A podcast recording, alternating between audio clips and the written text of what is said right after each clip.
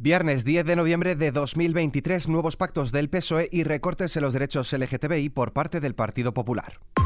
ISFM Noticias, con Álvaro Serrano.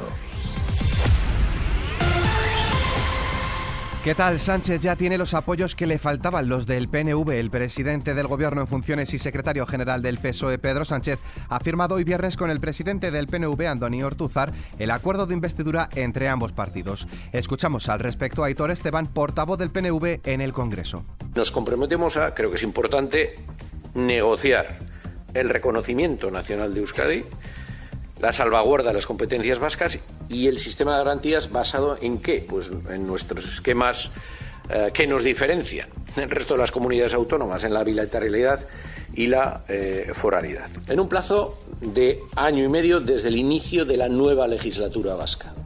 Este acuerdo entre socialistas y nacionalistas vascos llega un día después del suscrito por el número 3 del PSOE, Santos Cerda, y el líder de Junts, Carles Puigdemont, en Bruselas. Recordemos que el secretario de organización del PSOE, Santos Cerdán, y el secretario general de Junts per Cat, Jordi Turuy, firmaron ayer el acuerdo que desbloquea la investidura de Pedro Sánchez, que incluye la amnistía para casos de la denominada lawfare o judicialización de la justicia, tal y como había venido reclamando la formación independentista catalana. Hablando de pactos, Coalición Canaria ha firmado hoy viernes el acuerdo con el PSOE para la investidura de Pedro Sánchez, un texto que suscribe con cabeza por lo que supone de avance a la agenda canaria, pero sin corazón al dejar claro su única diputada en el Congreso, Cristina Válido, que su partido rechaza la ley de amnistía. Corazón, porque no nos gusta la amnistía.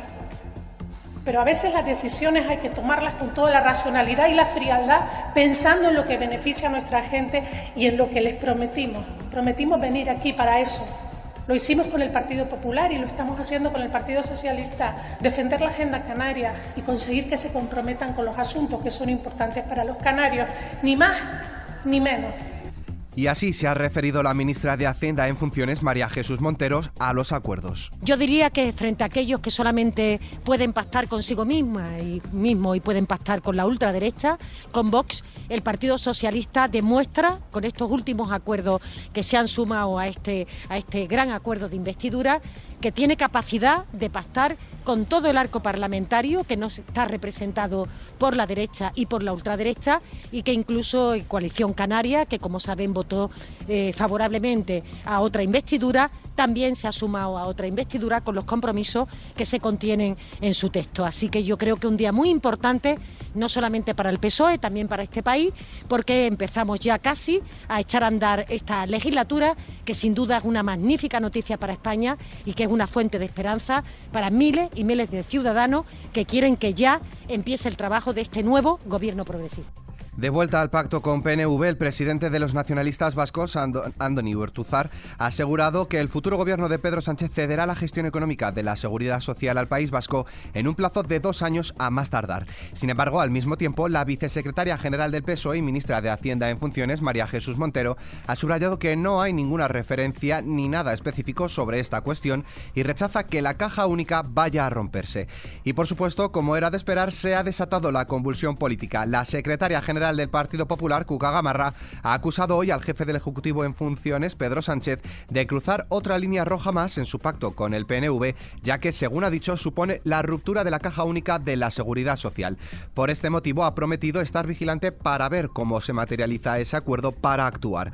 Gamarra, por otro lado, continúa rechazando el acuerdo con Junts por parte del gobierno en funciones. Este pacto no es el del reencuentro sino que este es el pacto del retroceso a los peores días del año 2017. Con una diferencia.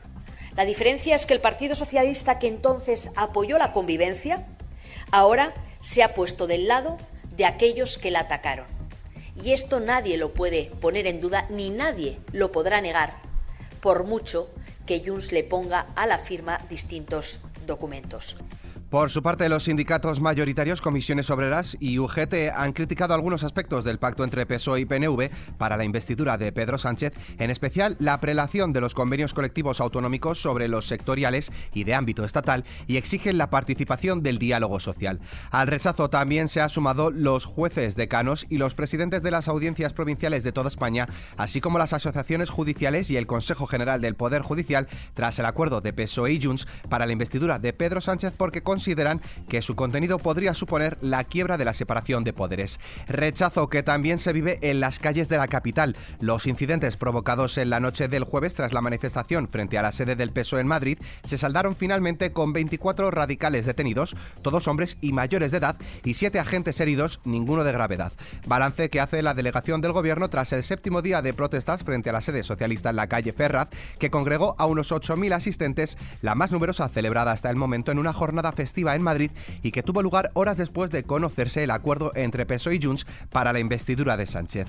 Como respuesta, Sumar ha requerido al Ejecutivo las medidas que contempla para que se cumpla la ley de memoria democrática e impedir actos de apología del franquismo a raíz de las expresiones en favor de la dictadura proferidas en protestas contra la futura ley de amnistía y de cara al 20N, aniversario de la muerte del dictador Francisco Franco y del fundador de la Falange José Antonio Primo de Rivera. El socialista Pachi López también se ha sumado a las críticas contra los manifestantes. Una cosa es protestar de manera legítima contra algo que no nos gusta.